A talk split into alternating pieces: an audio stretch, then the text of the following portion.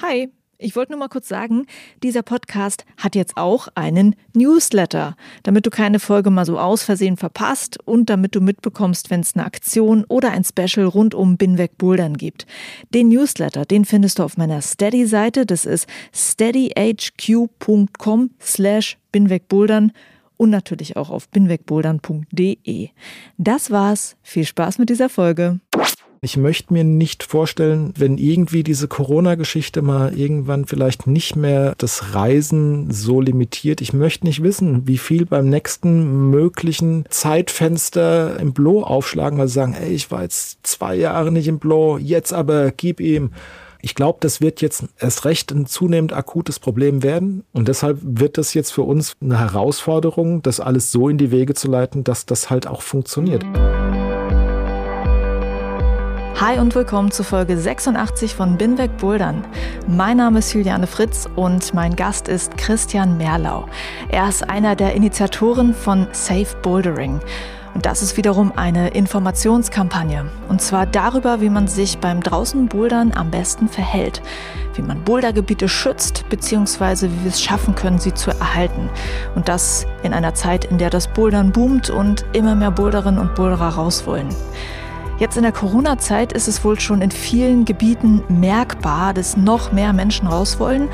Das haben viele meiner Podcast-Gäste auch in den letzten Folgen schon aus ihren lokalen Bouldergebieten berichtet. Safe Bouldering will also informieren und einen gemeinsamen Diskurs anstoßen, wie wir das da draußen gemeinsam hinbekommen können. Und in diesem Gespräch geht es zum einen um die Knackpunkte draußen am Fels, was läuft schief, wie macht man es besser und zu guter Letzt, so eine Initiative lebt davon, dass viele Menschen in verschiedenen Bouldergebieten sich beteiligen. Am Ende des Interviews geht es also auch darum, wie du vielleicht helfen kannst, wenn du möchtest. Also viel Spaß mit dieser Folge.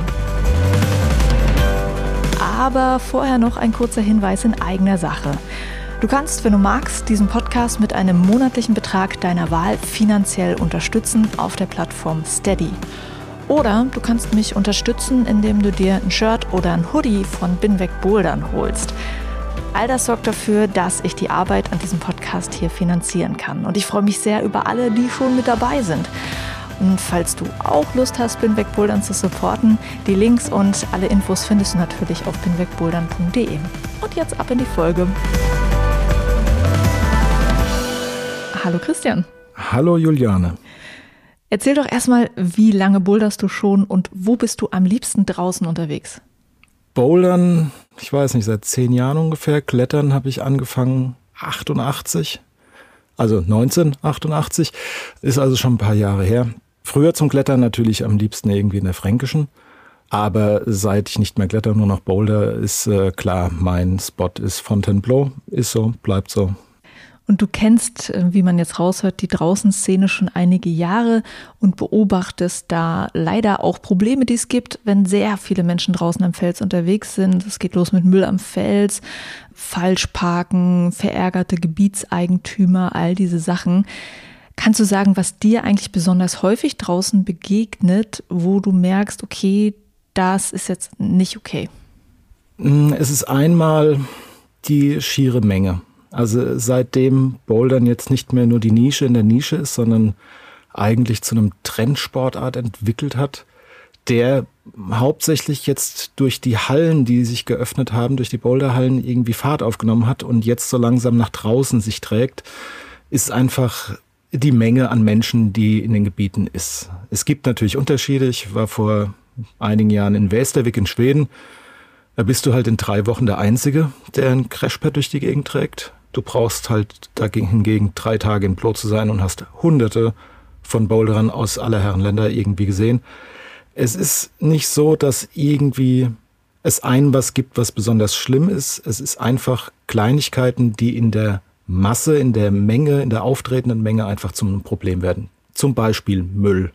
Oder auch halt Sachen wie übermäßigen Chalk-Einsatz, nicht gescheit bürsten, wenn man fertig ist, ähm, sich nicht die Schuhe sauber machen. Lauter so Sachen, wo du halt sagst, naja, wenn es einer macht, hm, ist doof. Wenn es halt 100 machen, wird es zu einem Problem.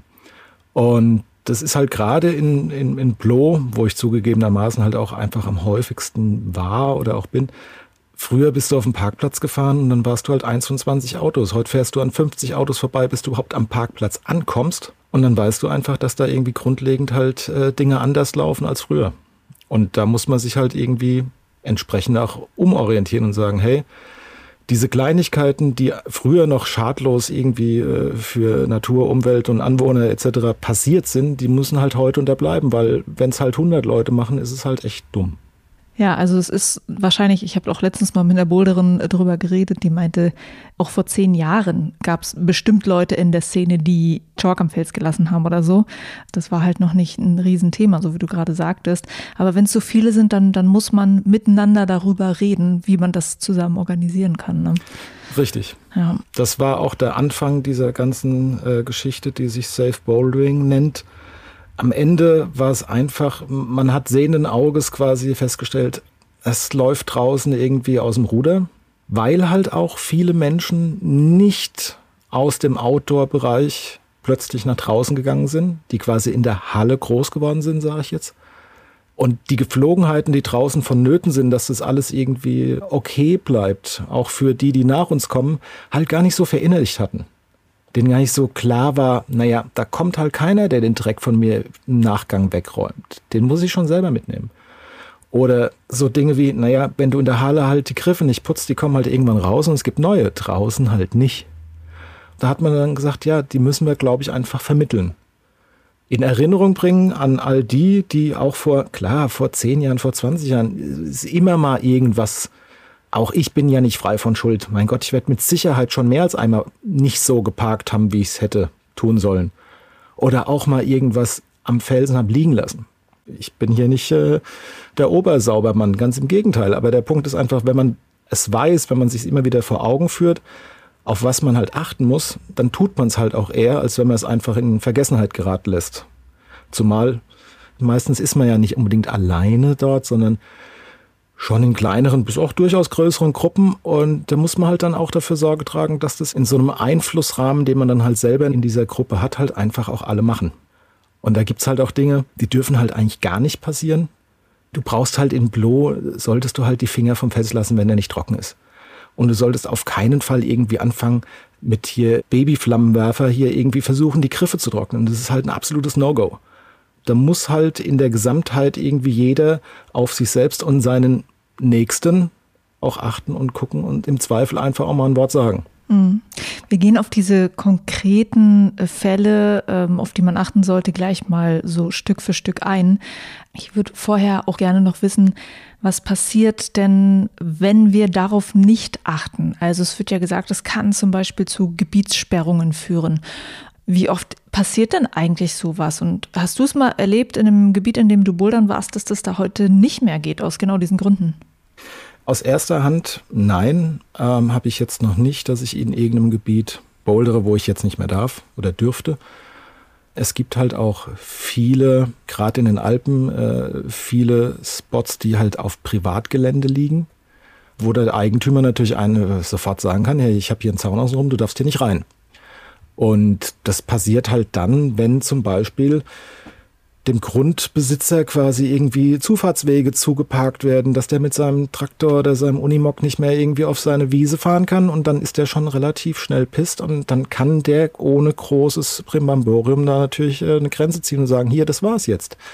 Von mit Gülle verschmierten Plöcken, abgeschlagenen Griffen hat man ja schon überall mal gehört und gelesen ich sehe die Gefahr halt einfach sogar noch ein bisschen größer. Sind wir mal ehrlich, viele Dinge, die da irgendwo in diesen Bouldergebieten passieren, wo auch immer sie jetzt sein mögen, die passieren jetzt nicht nur und ausschließlich von Bouldern. Nehmen wir wieder mal Blow. Es gibt so viele Stellen, wo du siehst, da wird einfach, also nicht von Boulderern, irgendwelcher Hausmüll abgeladen, Altreifen und sonst irgendein Zeug, wo ich sage, das ist einfach überall so. Es Findet man auch in anderen Wäldern leider? Das findest du überall. Es gibt, es gibt überall Menschen, die sich einfach machen, das Zeug gedankenlos irgendwo hinkippen. Und ähm, das baut halt von Anliegern, von Anwohnern, von Locals quasi eine gewisse Spannung auf, die sich gerade jetzt, was Anwohner angeht, die jetzt auch mit dem Boulder nicht so wirklich was zu tun haben, halt sehr schnell auf eine Gruppe fixieren lässt. Also die sehen, das sind die, die da immer hinrennen mit ihren Crashpads, na dann sind das die auch bestimmt mit dem Müllberg. Genau, das eine ähnliche Geschichte sehen wir auch mit Mountainbikern, die irgendwo durch den Wald heizen, wo ich sage, ja, das, dafür haben sie ihre Mountainbikes. Und äh, viele sehen dann einfach nur das Problem in, in diesen Radfahrern, wo ich sage, ja, die lassen aber gar nicht so viel Müll rumliegen, wie jetzt irgendwelche Leute, die da auch wandern gehen und dann noch ein, ein Festsperren-Picknick da quasi drin machen. Und die lassen eher was liegen, als dass hier der Mountainbiker irgendwas liegen lässt. Aber die auf den Rädern sind halt fein und einfach auszumachen. Und so geht es uns mit diesen Matratzen auf dem Rücken halt auch. Und dann hast du schnell ein Problem, wo du gar nicht ursächlich wirklich schuld bist, nicht ganz unschuld in, in, in dem, wie es halt ausläuft, weil du bist ja schließlich da. Du hast ja einen gewissen Eingriff in die Natur, allein nur dadurch, dass du da bist. Aber halt nicht ursächlich, um sagen zu müssen, oh, wir sperren jetzt Gebiete. Ich kann mir lebhaft vorstellen, dass es irgendwann dazu kommen wird, dass auch von Gemeinden aus oder von Landkreisen aus irgendwelche Regularien irgendwann ziehen, wenn irgendwelche Dinge überhand nehmen. Zum Beispiel, Gefährlich sind halt so Sachen wie Waldbrände. Also die sind von sich aus schon sehr gefährlich, aber gefährlich für Sperrung in dem Sinne von, habe ich irgendwelche Bouldergebiete, irgendwo Sektoren wie in Blow, wo viele Menschen halt deshalb hingehen, nämlich zum Bouldern, und habe da dann vermehrt irgendwie Feuer, die ja für die viel größeren Bereich als nur irgendeinen Sektor quasi eine Gefahr darstellen, kann irgendwann schon gesagt werden, hey, äh, im Departement so und so ist jetzt quasi im Sommer von äh, Mai bis September Boulder Verbot, weil es da ständig sonst brennt. Das kann uns alles passieren, ist jetzt aber in gewissem Rahmen vermeidbar, wenn man wirklich mal anfängt zu kommunizieren und das jetzt nicht nur zwischen den Boulderern, sondern auch zwischen Boulderern und Anwohnern, Anrainern, Locals, die dort vor Ort leben und halt auch Konsequenzen daraus entstehen lässt. Mhm. Ja, das wäre spannend. Äh, da würde ich auch dann eher am Ende so ein bisschen drauf eingehen, wie man sich vor Ort vielleicht einfach gut organisieren kann, um diesen ja, Boulder-Tourismus aktiv zu gestalten. Ja. Was ich äh, auch noch höre manchmal, ist, dass ein Problem ja auch sei, dass es einfach Orte gibt, wo sie alle hinwollen, äh, Boulder-Spots, während andere da kannst du teilweise noch allein irgendwie unterwegs sein am Fels. Und dann wird gesagt, na ja, wenn wir uns einfach ein bisschen mehr verteilen würden, wäre es doch besser. Aber ist da nicht die Gefahr, dass die Probleme sich auch noch auf alle anderen Gebiete ausbreiten, wo es jetzt noch nicht so problematisch ist, dass da nicht so viel Müll ist oder so? Wie, was denkst du dazu? Ist es so easy, hey, wir verteilen uns einfach mehr? Ist eine nette Idee, ja. Ähm, ist jetzt auch nicht ganz falsch, wie ich finde. Also klar, wenn alle im April und im Oktober nach Bloh fahren wollen, ist das natürlich ein bisschen viel. Klar, dass du da nicht im Hochsommer hin willst, ist auch klar. Dass du einfach sagst, naja, dann fahre ich halt woanders hin. Man muss halt sagen, Bouldergebiete sind einfach unterschiedlich groß, sind unterschiedlich dicht, was jetzt äh, die Anzahl von Felsen, von Sektoren angeht. Und die Menschen, die dort leben müssen oder dürfen, haben auch eine ganz andere Rezeption, was sie jetzt als Belastung empfinden und was nicht. Wären jetzt zum Beispiel, so böse wie es klingt, Anwohner in Fontainebleau oder auch äh, im Tessin oder so, die wissen schon, da kommen die mit ihren Matratzen und es wird halt um Ostern und im Oktober rum ein bisschen mehr. Wenn jetzt plötzlich in einem Gebiet, wo sonst niemand ist, also wo du wirklich alleine rumrennst, plötzlich auf Einschlag 100 Leute einfallen, dann wird das die Anwohner dort mehr beschäftigen als jetzt in Blow, wo es quasi schon normal ist. Es ist schwierig. Es ist auf der einen Seite natürlich so, wenn alle zeitgleich irgendwo hinrennen, wird's doof. Auf der anderen Seite, wie wollen wir das dann lösen? Ich meine, wir können ja nicht irgendwie Slots vergeben und sagen, hey, also mhm. gut, können wir inzwischen schon, wissen wir in der Halle, ja. Aber dass wir sagen, hey, dieses Jahr darfst du an Ostern nach Blow und du nächstes Jahr im Oktober, das ist halt irgendwie, nee, glaube ich nicht, dass das wirklich funktionieren wird. Aber es ist natürlich schon so, dass Spots, die irgendwie frisch auf den Plan kommen, die irgendwie gehypt werden, dass man vielleicht nicht unbedingt bei den ersten dann da sein muss, die halt da hinrennen und das alle gleichzeitig ausprobieren wollen, sondern dass man vielleicht dem Ganzen erstmal so ein bisschen Zeit gibt, damit sich auch dieses Gebiet überhaupt mal dran gewöhnen kann, dass da jetzt irgendwie Leute mit, äh, mit Crashpads durch die Gegend rennen und ja, halt ihr Ding da machen. Also ich meine, dafür ist halt dieses Bouldern sehr unorganisiert im Sinne von, es gibt jetzt nicht irgendwie Äh, du musst jetzt nicht irgendeinem Verein angehören, um irgendwo bouldern gehen zu können. Du kannst es machen, du kannst theoretisch überall hin. Deshalb finde ich es umso wichtiger, dass einfach klar ist, dass alles, was du tust, als Einzelner irgendwie eine Konsequenz nach sich zieht. Und da muss man halt wirklich sich gewahr sein, dass man halt möglichst alles unterlässt, was irgendwie zu Problemen führen kann. Und dann, wenn sich alle super verhalten, dann ist auch ein super besuchtes Gebiet nicht dreckiger, als wenn sich einfach nur fünf Hohlochsen da irgendwie austoben. Also ich meine, das macht dann keinen Unterschied. Also das ist dann einfach so eine Sache. Wenn es läuft, ist gut. Aber es läuft halt nicht immer, weil nicht jeder sich an die Sachen hält, die man eigentlich tun sollte. Oder eben nicht. Äh, genau zu diesen Dingen, die man eventuell nicht tun sollte oder anders machen sollte, würde ich äh, jetzt gerne mal so Punkt für Punkt mit dir zusammen eingehen.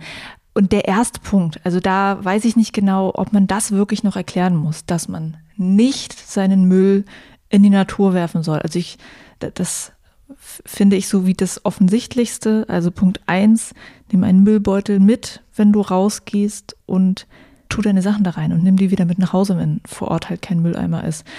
Das ist hoffentlich irgendwie so der Punkt, der so am allerklarsten und am einfachsten ist. Ähm, und trotzdem sieht man halt draußen immer noch Müll. So, ne? das, das ist natürlich hart. Ja. Müllbeutel mitnehmen und benutzen. Ja bitte. Und benutzen, genau. Und halt, wie gesagt, im Idealfall mit nach Hause nehmen, weil es gibt halt da keine äh, Reinigungspersonal und keine Müllabfuhr. Du musst halt das Zeug mitnehmen. Und das, was ja auch immer gerne gesagt wird, und halt den von den anderen auch noch mitnehmen, wenn der dann da rumliegt. Wäre ideal, klar. Das wäre so wirklich das i-Tüpfelchen obendrauf. Dann geht's weiter mit dem Thema, ich fahre zum Bouldergebiet hin und will mein Auto oder mein Van irgendwo abstellen. Was ist beim Parken zu beachten? Das ist halt von einem zum anderen Gebiet höchst unterschiedlich, aber generell gilt, wenn ein Parkplatz da ist, benutzen. Wenn er voll ist, einen anderen suchen. Also es gibt nichts Schlimmeres, als irgendwo sich einfach auf Straßen oder Wege zu stellen und zu denken, ah ja, wird schon passen.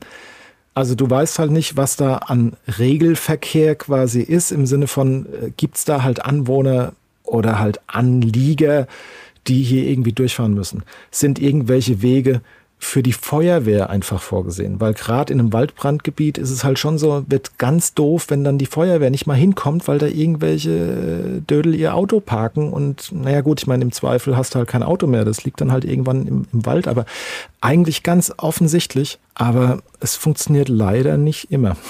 Genau, und es würde halt bedeuten, okay, Parkplatz voll, fahr zum nächsten, dann musst du zwar weiter laufen in den Wald, aber das ist dann eben so.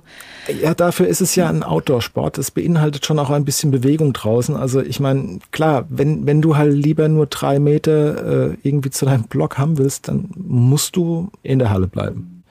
Und das bringt mich gerade auf den nächsten Punkt, weil auch beim Hinlaufen ist es wirklich so, dass man, also man kann einfach Wege benutzen, die da sind.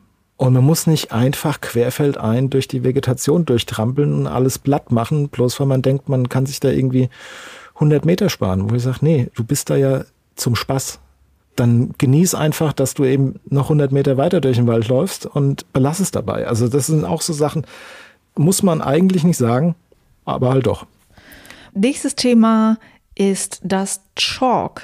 Es gibt Gebiete, da sollte man es gar nicht benutzen. Und wenn man es benutzt, hat man auch noch ein paar Sachen zu beachten. Magst du mal das Thema Chalk erläutern? Okay, also Chalk ist gebietsabhängig. Es gibt einmal halt äh, Gebiete, in denen es einfach von jeher verpönt ist, ohne jetzt einen wirklichen Grund dafür abzuliefern, wo man es halt einfach nicht benutzt. Und da sollte man sich auch tunlichst dran halten. Es gibt unterschiedliche Gesteinsarten, die unterschiedlich auf Chalk reagieren. Äh, es gibt welche, die Chalk relativ gut abhaben können, aber es gibt auch Gestein, wie zum Beispiel ähm, Sandstein jetzt. Da merkst du auch relativ schnell, dass sich das irgendwie äh, nicht zum Besseren wendet, wenn da im Übermaß Chalk verwendet wird. Im Zweifel hast du immer noch die Möglichkeit, Liquid zu nehmen, das sich nicht so extrem auf den Fels überträgt. Gut ist es auch nicht, da brauchen wir uns auch nichts vormachen. Aber es hinterlässt jetzt auch nicht so die offensichtlichen Spuren. Was auch ein Thema ist, was bei Chalk mit rein sollte, sind wirklich Tickmarks, wo ich sage, Leute, ich brauche keinen halben Meter langen Tickmark irgendwo haben. Und wenn ich es brauche, dann muss ich es aber später auch wieder wegmachen. Also jetzt irgendwie zu sagen, ich äh, hinterlasse da so einen halben Chalkblock einfach nur als Tickmark auf dem Felsen, ist eigentlich ein No-Go. und nimmt auch jedem, der hinterherkommt, auch ein bisschen den Spaß, weil ich meine, ja, das ist ja fast wie in der Halle, wenn du äh, jeden Griffen, jeden Tritt angezeigt kriegst, wo ich sage, bisschen suchen macht auch Spaß. Ist viel schöner, wenn man nicht irgendwie mit Tickmarks gleich dahin geführt wird, wo man hin muss. Aber ja, Chalk ist schwierig, auch weil äh, der Bedarf von Chalk von sozusagen Spitzehand zu Spitzehand sehr unterschiedlich ist. Man muss halt wirklich einfach ein gesundes Maß für sich und für den Felsen finden. Und im Zweifel ist so mit einer Bürste und bitte mit Naturhaar nicht Plastik und schon gar niemals irgendwie eine Metallbürste, dann halt wieder sauber machen. Alles gut. Wegen sauber machen eine Frage. Ich habe es aber auch oft erlebt, dass man das gar nicht mehr abkriegt. Also wahrscheinlich, weil sich da schon so viel drauf angelagert hat, irgendwie von vorherigen Sessions, dass ich denke, so kriegt man das wirklich immer komplett wieder weg vom Fels? Nein. Nicht, dass ich jetzt Zahlen dazu hätte oder sonst irgendwelche Beweise an der Hand, aber ich würde mal grob sagen, nein, es bleibt immer was zurück auch wenn es wenig ist. Und wie wir wissen, auch der schönste Regenguss macht da auch nicht unbedingt kurzen Prozess mit. Es summiert sich halt auf. Und das ist halt das Problem, wenn du in einem Gebiet bist, wo halt wirklich permanent Verkehr ist über die ganzen Boulder drüber. Und wenn jeder da auch nur einen Ticken über das notwendige Maß hinaus chalkt, sieht's halt dann irgendwann nicht mehr schön aus. Und dann gibt's halt auch Sachen, ich denke da immer an die Marie Rose, äh, ja, die erste 6a in Bacuvier als ich die das erste Mal probiert habe, ewigen Zeiten her, da war die echt noch cool. Dann bin ich Jahre später, habe ich mir gedacht, oh, könntest du mal wieder machen. Nicht schön, voll geschleimt von oben bis unten, wo du sagst, puh, jetzt ist das plötzlich auch eine echt derbe sechs Adern, weil das einfach so abgesifft und zugeschmiert ist, wo du sagst, also die ganze Offenporigkeit des Felsen, die so halt diese Reibung auch ausmacht einfach. Wenn die halt zuschmiert, dann hast du halt irgendwann polierte Griffe gleiches Thema wie äh, wenn du dir die Schuhe nicht sauber machst. Gerade wenn du irgendwo in einem Gebiet bist, wo halt viel Sand oder so ist und sich halt Sand in deine Kletterschuhsohlen reinklebt und du den mit auf den Felsen transportierst, das poliert das halt alles weg. Das wird halt auch nie mehr. Also es ist jetzt auch nicht so, dass du jetzt irgendwas Gutes tun würdest, wenn du jetzt sagst, oh, diese Struktur, ich habe hier eine Metallbürste, damit mache ich das wieder alles. Nein. A, nein. Und B, es wird nicht mehr so, wie es war. Kannst du das A, Nein nochmal genau ausführen? Warum sollte man da nicht drüber kratzen? Da ist natürlich auch wieder klar, wenn ich jetzt irgendwie einen, einen derben Granit oder irgendwas habe, irgendeinen wirklich harten Fels, da kann jetzt auch eine Metallbürste nicht allzu viel kaputt machen. Trotzdem macht man es nicht, nur nochmal am Rande. Aber jetzt in so einem weichen Gestein wie Sandstein, ja, dann, dann schrubbelst du halt einfach den Felsen auf. Das hat ja mit der Struktur vom Sandstein sehr viel was zu tun, dass man diesen äh, Stein nicht so angreifen sollte, weil wenn man das mal sieht an Stellen, wo Sandstein so aufgebrochen ist irgendwo, das bröckelt einfach wirklich raus. So. Ja. Deshalb sollte man diese Oberfläche halt auch nicht kaputt machen, so, ne? weil sonst wird das ganz bröckelig. Ist halt Sandstein, also da, da ist dieses Sand, was da drin ist, das macht das halt nicht stabiler. Deshalb auch so Sachen wie, äh, wenn es halt nass ist, dann ist so ein Sandstein echt anfällig für Griffausbrüche, für Sachen, wo du sagst, naja gut, das würde jetzt halt im Granit eher nicht passieren. Auch da kann es, muss es aber nicht. Aber da muss man halt auch wissen, hey, bin ich jetzt in einem Gebiet eigentlich, wo ich ein Problem mit Feuchtigkeit im Fels habe, solltest du vorher wissen, weil du im Zweifel halt einfach einen Ruhetag machen musst, bis das Zeug wieder trocken ist. Weil ansonsten du Dinge halt nachhaltig schädigst. Sollte so nicht sein. Dann, wir hatten gerade schon gesagt, man sollte auch nicht versuchen, den Fels irgendwie mit so einem Flammenwerfer irgendwie zu trocknen. Ansonsten Flammen, ne? Feuer mhm. machen im Wald. Das wäre doch so schön. Du hast eine Boulder-Session hinter dir und danach noch ein kleines Feuerchen im Wald machen. Kannst du noch mal dazu was sagen? Ja, ist schön. Definitiv. Es gibt auch viele Gebiete, wo das zumindest möglich und denkbar ist, aber auch sehr viele, wo man es einfach niemals auch nur dran denken sollte. Zumal dann in der Jahreszeit, wo es halt auch kritisch ist und das ist halt vom Frühjahr bis Herbst. Wenn es im Winter nass und kalt ist, ist naheliegend, dass so ein Waldbrand nicht wegen einem kleinen Funken entsteht, aber zu einer anderen Zeit halt durchaus schon. Und wir haben gerade in Fontainebleau häufig das Thema einfach, dass auch wirklich Sektoren einfach abfackeln und die auf Jahre, auf Jahrzehnte hinaus halt einfach aussehen wie äh, Mondkraterlandschaft, weil halt alles weg ist und bis so eine Vegetation wirklich dann so wieder nachwächst, wie sie vorher war. Zum Glück tut sie das, aber das dauert halt Jahrzehnte. Entweder es gibt Lagerplätze, wo du auch ein Lagerfeuer machen kannst, dann ist das so vorgesehen, dann hat sich da irgendeiner vorher Gedanken drum gemacht, hat sichergestellt, dass es einen Abstand zwischen Feuerstelle und der nächstbrennbaren Vegetation gibt. Aber jetzt einfach so ins Blaue irgendwo ein Feuerchen machen, bitte nicht. Wirkliches No-Go. No. Das nächste Thema, was vielleicht nicht so ganz klar ist, warum man es vielleicht nicht machen sollte, ist sich jetzt ähm, Lautsprecher, Ghetto Blaster oder so mit in den Wald nehmen, weil es so schön ist, Musik zu hören beim Bouldern. Ja, natürlich ist es cool und man ist es ja irgendwie auch gewohnt, aus der Halle zur Musik irgendwie zu bouldern. Es macht ja auch Laune, aber es macht dir Laune. Das heißt nicht, dass es allen anderen Laune macht. Und man darf halt einfach nicht vergessen, draußen ist halt mehr als nur ein Block, der im Wald liegt. Da gibt's halt schon noch ein bisschen was außenrum. Das ist A, das Stören von anderen, aber das Stören des Ökosystems Wald, das ist halt eigentlich das Hauptsächliche. Das ist auch nahezu so ein bisschen ein anderen Punkt des äh, Nicht-Nächtens Bouldern. Das ist auch sowas, wo ich sage, stört einfach nicht die euch umgebende Natur. Da gibt es genug Tiere, die sind da, auch wenn man sie nicht sieht. Die finden das alles nicht so witzig, dass man überhaupt da ist. Und je lauter und äh, aufrissiger man quasi vor Ort ist, umso weniger Spaß haben die. Und das wird ja auch jeder Jäger, Jagdpächter, Förster sagen.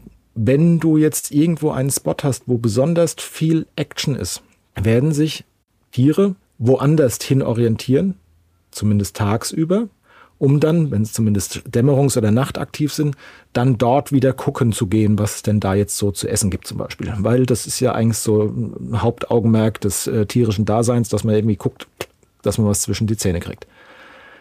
Und wenn du dann allerdings da auch noch als Wildsau mitten in der Nacht irgendwie noch auf ein paar Boulderer triffst, die da noch lautstark irgendwelche Goes raushauen, weil es nachts besonders kühl und frisch ist, wo ich sage, ja, stimmt schon, aber es gibt noch andere Interessensgruppen in so einem Wald, in so einer Natur. Und es sind in der Regel mehr als das eigene Interesse, weil das besteht eigentlich ja darin, dass man Spaß hat und bouldern geht. Und dann kann man sich halt eigentlich an so ein paar Dinge eben halten, wie nicht übermäßig laut präsent sein. Oder halt auch nicht nachts, weil das ist genauso blöd. Mhm. Ja, und dieses laut und präsent sein, das kennen wir ja auch alle, so dass man mal irgendwie im Boulder laut wird, weil man sich ärgert oder weil man den Boulder schafft oder weil man gerade total einen schweren Zug macht. Sollte man das tunlichst unterlassen draußen, dass man mal laut ist am Boulder? Was soll ich sagen?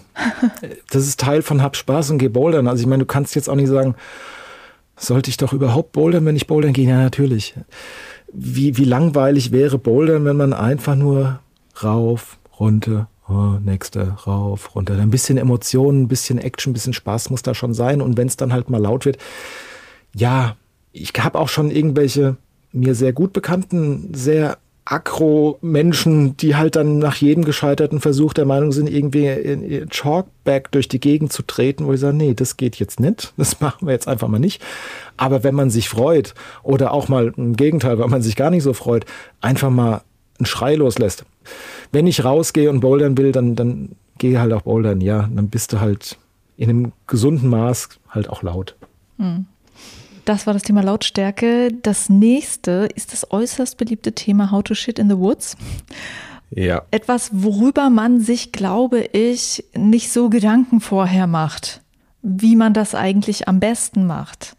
Da gab es auch eine Frage auch von einer Hörerin vorab, was ist denn das richtige Prozedere, wenn ich mal muss? Weil sie meinte so, so ja. sie hat mal gehört, ja, Papier kann man mit verbuddeln. Dann hat sie wieder gehört, nee, gar nicht Klopapier mit verbuddeln. Und dann meinte sie so, okay, was macht man jetzt eigentlich am besten? Ich habe da jetzt keine wissenschaftliche Grundlage dafür. Aber grundlegend nicht oberflächlich kacken, sondern bitte in eine Vertiefung, die sich danach wieder verschließen lässt. Und das auch tunlichst sollte. Ne? Also ob da jetzt unbedingt Klopapier mit rein muss ich meine, ja, es ist Zellstoff. Es sollte eigentlich alles in einer absehbaren Zeit rückstandsfrei sich kompostieren quasi. Hm, wie lange das dauert, kann ich jetzt gar nicht sagen. Ich tendiere jetzt ehrlich gesagt nicht zu allzu lange.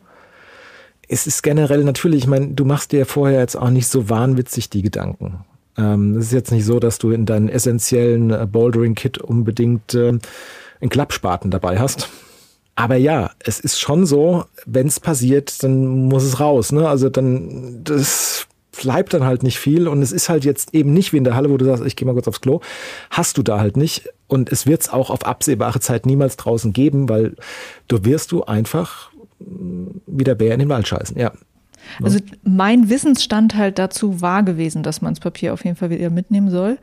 Und auch der, die obligatorische Schaufel tatsächlich mit zum Boulder-Equipment immer mit dazu zu nehmen. Sollte, ja, richtig. Aber wie gesagt, ich habe das selten gesehen. Also wirklich selten, dass ich einen mit dem Klappspaten sehe. Ähm, ich habe hier so eine kleine Gärtnerschaufel. Oh, auch nicht schlecht. Die passt ins Gepäck mit rein, ist super cool. Man muss man nicht so einen riesen Spaten haben. Ich laufe mit meinem Riesenspaten durch den Wald. Ja gut, ich meine, wir haben Bürsten dabei, da kann man natürlich auch irgendwie äh, Bart am okay. Stiel oben rausgucken lassen. Aber äh, es ist schon, wer alt genug ist, sollte das irgendwie auf die Kette kriegen, dass das jetzt nicht allzu schädlich stattfindet und nicht allzu viele Menschen darunter leiden müssen. Jo, Schaufel mitnehmen, Müllbeutel, dann ist es alles wirklich safe so. Weiß ich nicht, manchmal ist ja ein Klopapier auch irgendein Schrott noch irgendwie drin, der äh, nicht irgendwie in die Erde rein sollte. So, ne? klar, ne? also ich meine, wenn du jetzt von Recyclingpapier ausgehst, ist das mit Sicherheit besser, umweltverträglicher. Ich meine, es gibt jetzt natürlich auch Möglichkeiten für so klassische Camping-Komposter-Toiletten. Gibt es ja auch extra biodegradable Klopapier. Also es ist jetzt nicht so gängig und das kriegst du jetzt mit Sicherheit nicht beim Lidl irgendwo um die Ecke oder beim Hofer oder so, äh, sondern ist jetzt eher was Spezielles.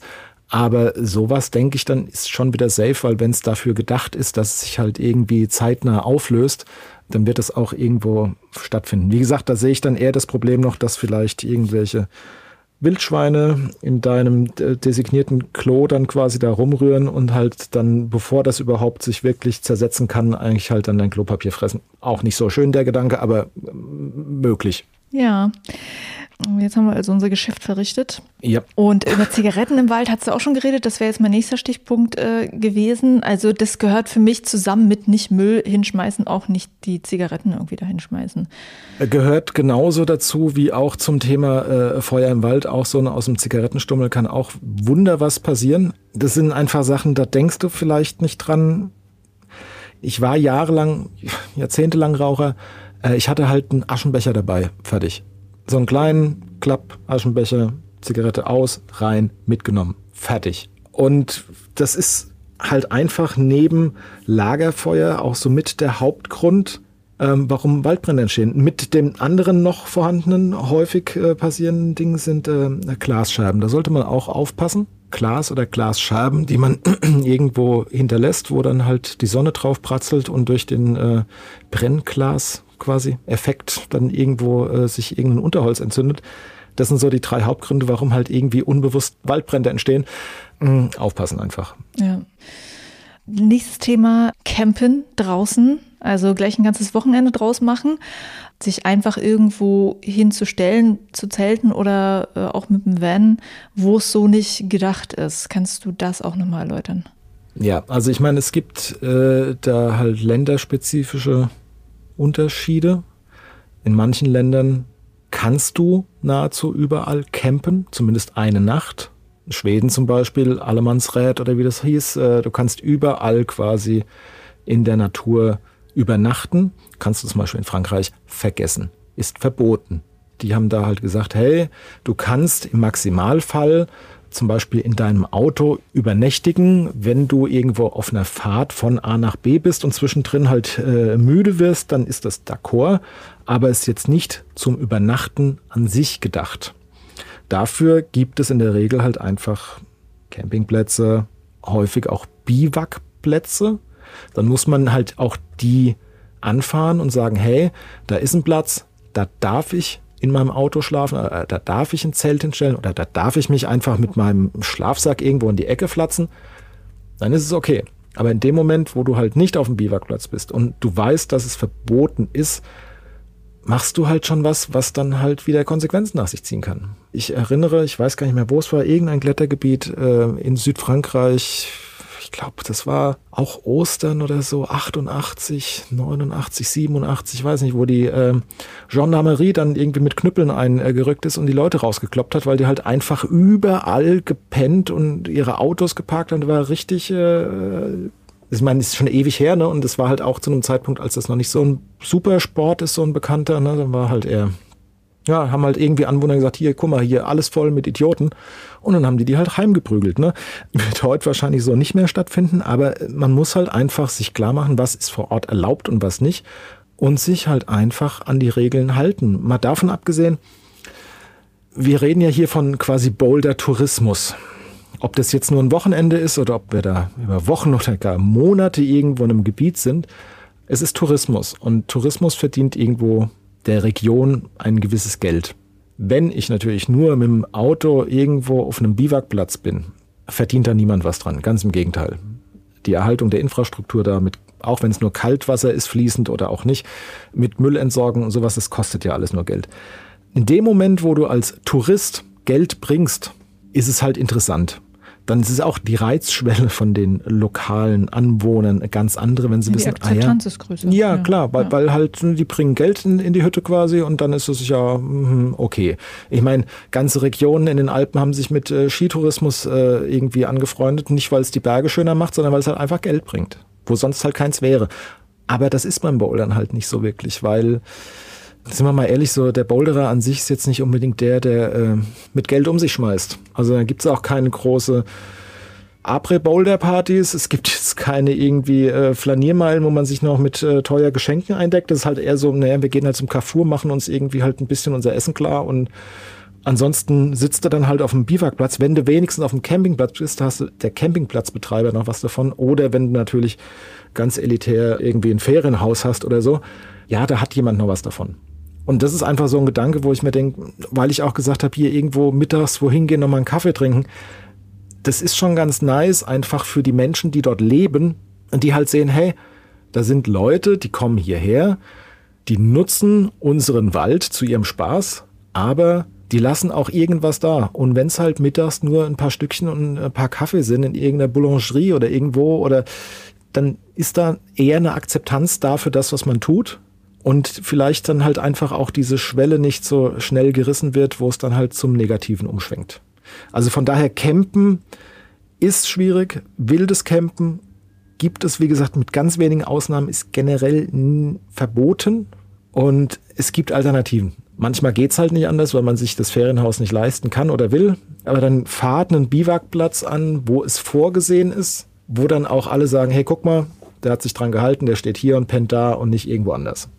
Aber so eine Infrastruktur gibt es auch nicht überall, also dass es so Biwakplätze gibt, ne? Nein, nein, nein. Also das ist schon wirklich auch sowas, wo ich sage, da haben sich Leute halt dann wirklich an Gedanken gemacht, haben auch wirklich dafür was getan, weil ich meine, so ein Biwakplatz, das ist jetzt in der Regel nicht einfach so, du sagst, hier, guck mal, ich habe hier einen Kreis gemalt, das ist jetzt euer Biwakplatz, sondern da sind halt zum Beispiel so Sachen wie, es gibt häufig fließend Wasser, klar, kalt.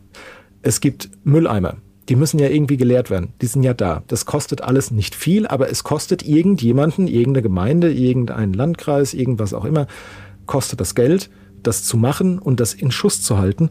Und dann sollte man das halt eigentlich auch dankend annehmen und sagen, hey, okay, ihr habt was dafür getan, dass wir nicht im Wald schlafen irgendwo, dann gehen wir auch dahin. Ja. Und äh, ein letzter Punkt noch, ähm, das ist was, was ich in Fontainebleau tatsächlich gelernt habe, auch das Crashpad sollte man nicht von Fels zu Fels hinter sich herziehen, sondern tatsächlich zusammenklappen und zum nächsten Fels hintragen, weil das, wenn das ganz, ganz viele machen, und das passiert ja in Fontainebleau zum Beispiel, auch so eine Bodenerosion auslösen kann. Das war noch so ein Punkt, so den, den hatte ich auch sonst immer so gar nicht so irgendwo gelesen, dass äh, das tatsächlich auch ein Ding sein kann. Ne? Ja, das Ökosystem besteht halt nicht nur aus jetzt äh, der Wildsau und dem Felsen und dem Baum, sondern das geht halt viel weiter runter und da sind wir halt wirklich an dem Punkt, wo Bodenerosion ein Problem wird und das sehen wir im Plo, weil halt da jetzt auch ein sehr trockener, sandiger Boden da ist, der halt auch relativ leicht abtragen kann. Habe ich auch schon gemacht. Wenn du nicht dran denkst, machst du das, dass du einfach das Crashpad hier irgendwie drei Meter rüberziehst, wo ich sage, ja, zuklappen, rübertragen, eigentlich wenn man mal drüber nachdenkt, auch so ein No-Brainer, aber man muss es halt wirklich verinnerlichen, weil ja, man denkt halt im Zweifel dann doch nicht so wirklich dran. Da sind ja auch Pflanzen und so, ne? Also wenn man so über den Waldboden so einmal rüberzerrt, ist ja auch jedes nicht, nicht aufstrebende schön. Bäumchen äh, spürt der Schlag nicht mehr, wenn du da am Tag 20 Mal mit dem Crashpad drüber ruppelst, dann war's das halt, ne? Also sollte ich vielleicht echt noch aufnehmen als Punkt. Doch. Juhu, ein neuer Punkt. Dann hätte ich noch an dich auch persönlich die Frage, wie du eigentlich reagierst, wenn du draußen siehst, dass dann zum Beispiel ja Zigaretten weggeworfen werden oder sonst was. Man ist ja dann immer so ein bisschen dieser Oberlehrer, ja, der so sagt, ey, hier, guck mal. Wie reagierst du eigentlich persönlich, wenn dir draußen was auffällt? Also ich bin jetzt ungern der Oberlehrer, auch wenn das jetzt vielleicht in der letzten Stunde ein bisschen anders klang. Aber, ähm, Ey, aber ich habe dich dazu aufgefordert, darüber zu reden. Ja, ja, ich weiß, ich weiß, ich weiß. Also Oberlehrer ist so, es ist Typsache. Also ich bin's nicht. Ich sage halt, okay, komm, ich sammle den Mist auf, wenn er weg ist. Oder im Idealfall, wenn ich ganz, ganz krass drauf bin für meine Verhältnisse, dann sammle ich seinen Dreck auf, während er es noch sieht oder sie und kann dann sagen, ich nehme es mal mit, ja. Okay, cool. Ich möchte definitiv nicht dieses Gefühl vermitteln, dass man jemandem was vorwirft. Es geht ja eigentlich darum, dass man halt gemeinsam an einer eine Konsequenz vermeidet, die eventuell kommen kann, wenn man so weitermacht, wie man es jetzt macht. Und das geht halt eigentlich nur, wenn alle irgendwie in einem Kontext miteinander klarkommen. Und das ist mit Sicherheit nicht förderlich, wenn du irgendwie Leute anpfeifst, finde ich. Ja, und ähm, so eine Informationskampagnen, das ist ja genau das, was Safe Bouldering macht, ist da, glaube ich, eine bessere Alternative, als draußen rumzurennen und Leute zusammenzuscheißen. Ja, ich meine, da müsste man halt auch äh, omnipräsent sein und das ständig, ja. Also ich meine, äh, es hilft mir ja nichts, wenn ich jetzt anfange, die Leute zusammenzuscheißen. Also bei dem, wie ich in den letzten Jahren rauskomme, muss ich sagen, hätte ich verdammt wenig Erfolg. Weil da müsstest du wirklich ständig draußen sein und ständig sagen, ey, aufpassen, nicht wegschmeißen, kackst du da hinten bitte hin, danke. ähm, das sind so Dinge, wo ich sage, nee, das sollte schon jeder von sich aus. Und das ist halt genau der Punkt. Es geht A halt darum, dass man weiß, was man nicht tun sollte. Und ja, deshalb ist es natürlich wichtig zu informieren, anstatt irgendwie mit dem Zeigefinger da groß rumzurennen. Aber das macht's halt auch schwierig du weißt selber, wie es jetzt ist, eine gewisse Reichweite zu erzielen. Das wird dir jetzt nicht gerade in die Wiege gelegt und geschenkt, dass du sagst, oh, ich habe jetzt schon eine Million Follower irgendwo. Äh, nee, du kämpfst halt um jeden Einzelnen, der dein Plakat sehen soll oder einen Flyer von dir oder mal auf die Webseite geht oder mal bei Facebook reinschaut. Und es ist alles auch recht aufrissig, wenn man sich's fertig überlegt, was man alles tun sollte. Aber ihr habt es ja nun angefangen, so, ne? Also, ne, es, es geht voran sozusagen, habt so eine Initiative, eine Webseite gestartet, auf der man sich informieren kann darüber, wie man sich draußen wirklich gut verhalten kann. Erstmal die Frage auch dazu, würdest du sagen, dass ihr schon an Punkten gemerkt habt, dass ihr damit was erreicht habt? Plus im Anschluss, was sind denn noch Ziele von euch?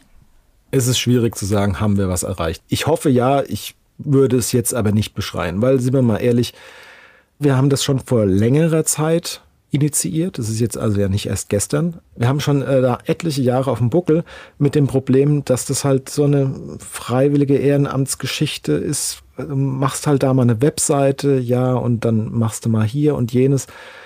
Aber äh, so wie wir dabei alle älter geworden sind, haben sich da auch so ein bisschen die Möglichkeiten verändert. Da müsste eigentlich noch viel mehr passieren. Nur man muss es halt irgendwie auch gestemmt kriegen. Und das ist halt so ein Ding. Du kannst eigentlich nur informieren und darauf hoffen, dass die, die es abbekommen, auch wirklich nach bestem Wissen und Gewissen dann handeln. Du kannst nichts machen in dem Sinne. Also wenn du was machen könntest, dann bräuchtest du viel mehr Manpower, da bräuchtest du Mittel. Äh, also wenn du jetzt zum Beispiel sagen würdest, hey, ich mache jetzt aktiv was gegen den Müll und ich sage jetzt, ey, ich pflaster jetzt quer durchs äh, Tessin oder durchs Zillertal oder durch Bloh, ähm, alles voll mit Mülleimern, die auch regelmäßig geleert werden, auf dass die Leute ihren Müll, wenn sie ihn schon nicht mit nach Hause nehmen, zumindest nicht im Wald liegen lassen, sondern auf dem Weg zum Auto noch entsorgen können. Wenigstens das.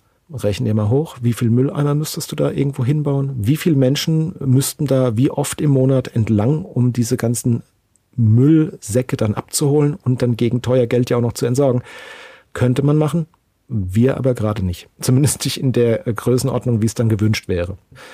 Ich denke, wir haben schon einige Leute erreicht. Gott sei Dank haben wir ja auch Leute, die uns unterstützen. Ob das jetzt hier mediale Unterstützung ist, wie jetzt äh, von der Kletterszene.com, vom Gerhard, oder ob das von, vom Climax Magazin, die immer mal gerne äh, für uns auch geworben haben. Ob das Panico ist, die in ihre Boulderführer diese verkaufen, einfach kleine DIN A6-Karten mit den genannten Punkten halt in äh, unserem kleinen Flyer quasi beilegen und sagen, hier, guckt's euch an. Alle erreichen kannst du theoretisch nur an zwei Stellen. draußen und da, wo sie sonst drinnen sind. Und selbst bei der Menge an Boulderhallen, die europaweit wie Pilze aus dem Boden sprießen, ist es echt gar nicht so einfach. Wenn ich jedem einfach nur ein Plakat zukommen lassen würde, würden mich wahrscheinlich die Portokosten ruinieren. Ja, also es ist total einleuchtend, dass man sagt, in Boulderhallen hängt halt so ein Plakat. So. Ja. Und äh, wahrscheinlich, das wäre jetzt auch eine Frage sozusagen auch zum Schluss, könntet ihr dann noch Hilfe gebrauchen, also um, um solche Sachen auch zu starten? Also kann man jetzt einfach sagen, hey, komm mal Christian, ich schreibe dir mal eine Mail und will da irgendwie dabei sein. Ja, natürlich brauchst du Hilfe. Es ist eher die Frage, was kann man denn an quasi an Ressourcen bekommen, an, an Manpower, an, an Enthusiasmus, an auch Leuten, die eben draußen sind und das irgendwie auch draußen vorleben. Das ist ja auch schon was.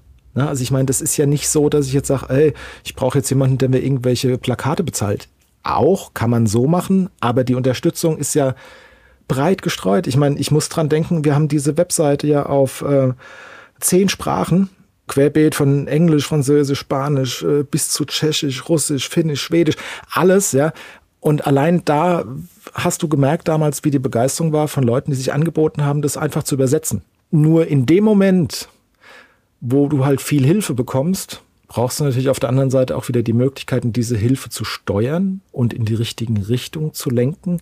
Und da sind wir gerade wieder an dem Punkt, wo wir jetzt mit dem unserem Core-Team sozusagen, wie es von Anno Tobak quasi entstanden ist, jetzt erstmal uns äh, aufgrund der aktuellen Situation jetzt erst wieder neu aufstellen müssen und sagen, hey, wir machen uns jetzt einen Plan, wie das weiterzugehen hat weil es ist wichtig und es wird immer wichtiger. Und ich möchte mir nicht vorstellen, was für ein Affentanz das wird, wenn irgendwie diese Corona-Geschichte mal irgendwann vielleicht nicht mehr den Outdoor-Sport, das Reisen so limitiert. Ich möchte nicht wissen, wie viel beim nächsten möglichen guten Wetter-Zeitfenster, äh, wie viele Menschen da im Blo aufschlagen, weil sie sagen, ey, ich war jetzt zwei Jahre nicht im Blo, jetzt aber gib ihm alle raus.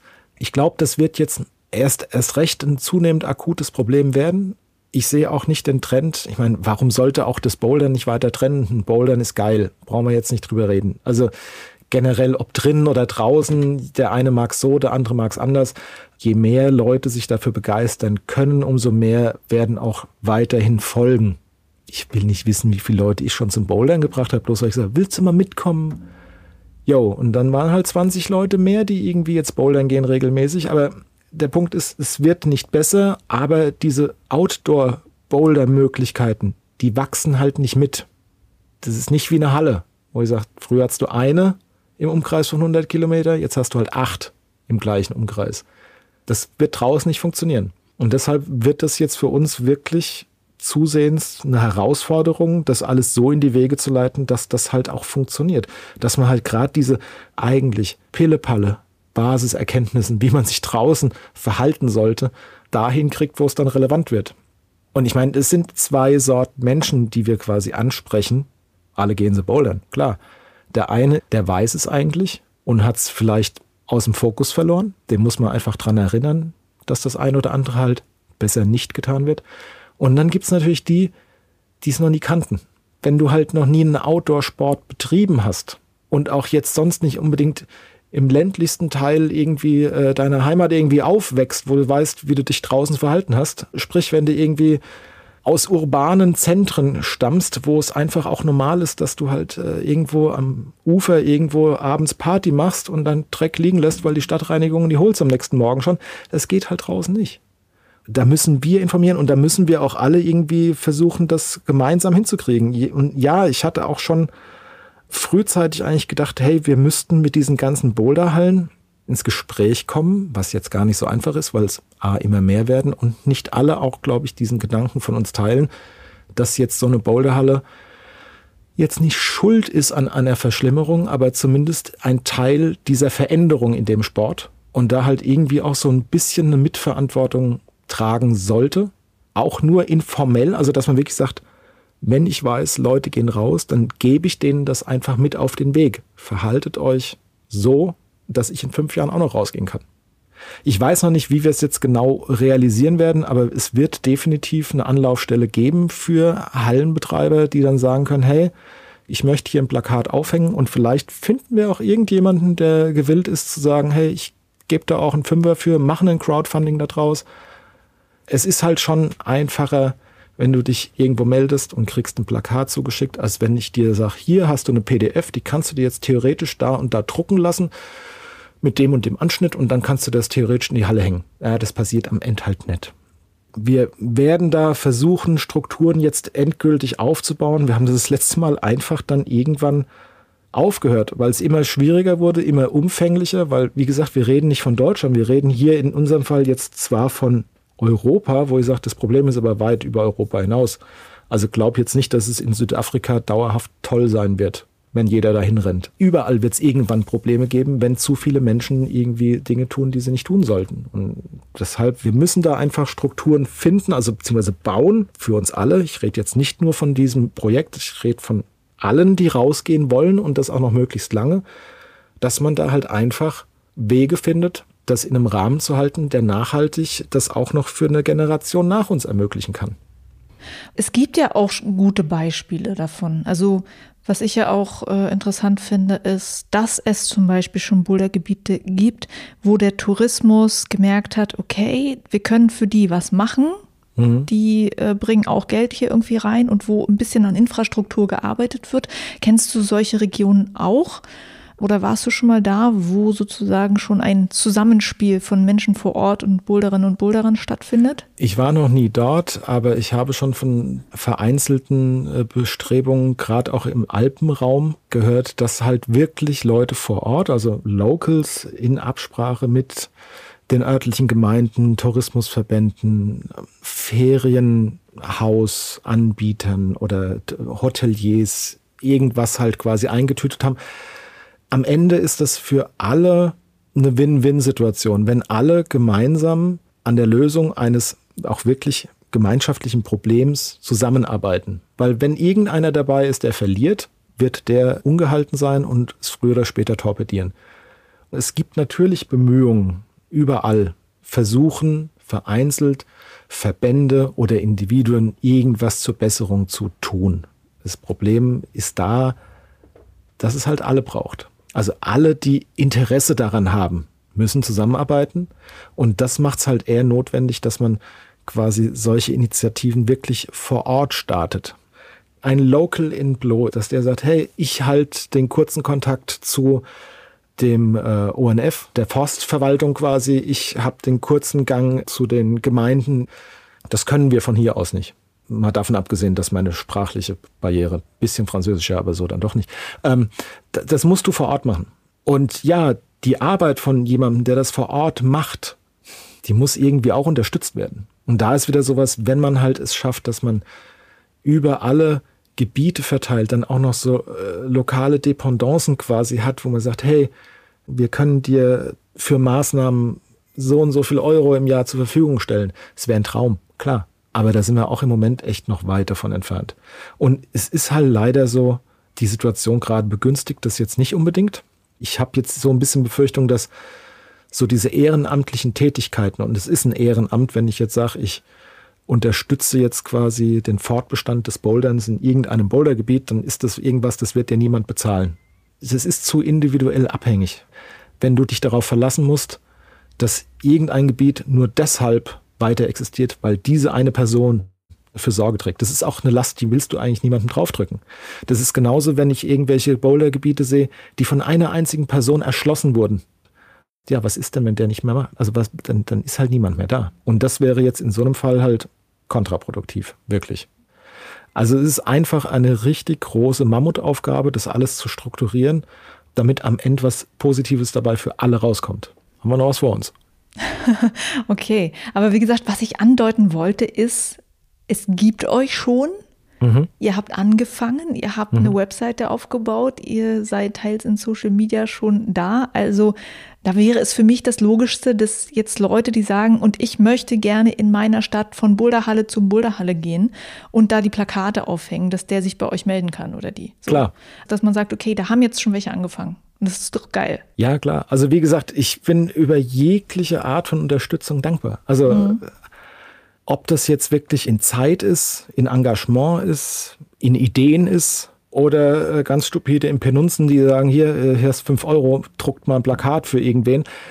Kriegen wir alles äh, gerne hin. Also, ne, also wenn da jemand äh, sich begeistert von der Idee fühlt, dann bitte, kommt zu uns. Und das ist ja. die Aufforderung am Ende. Ja. von diesem Gespräch.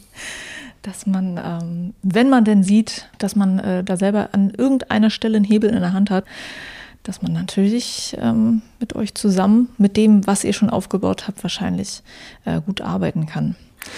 Ich habe auch gerne, ähm, wenn Hallen von sich aus kommen oder auch Shop-Betreiber oder die Hersteller im Outdoor-Segment, jeder profitiert da in irgendeiner Art und Weise von diesem Boom.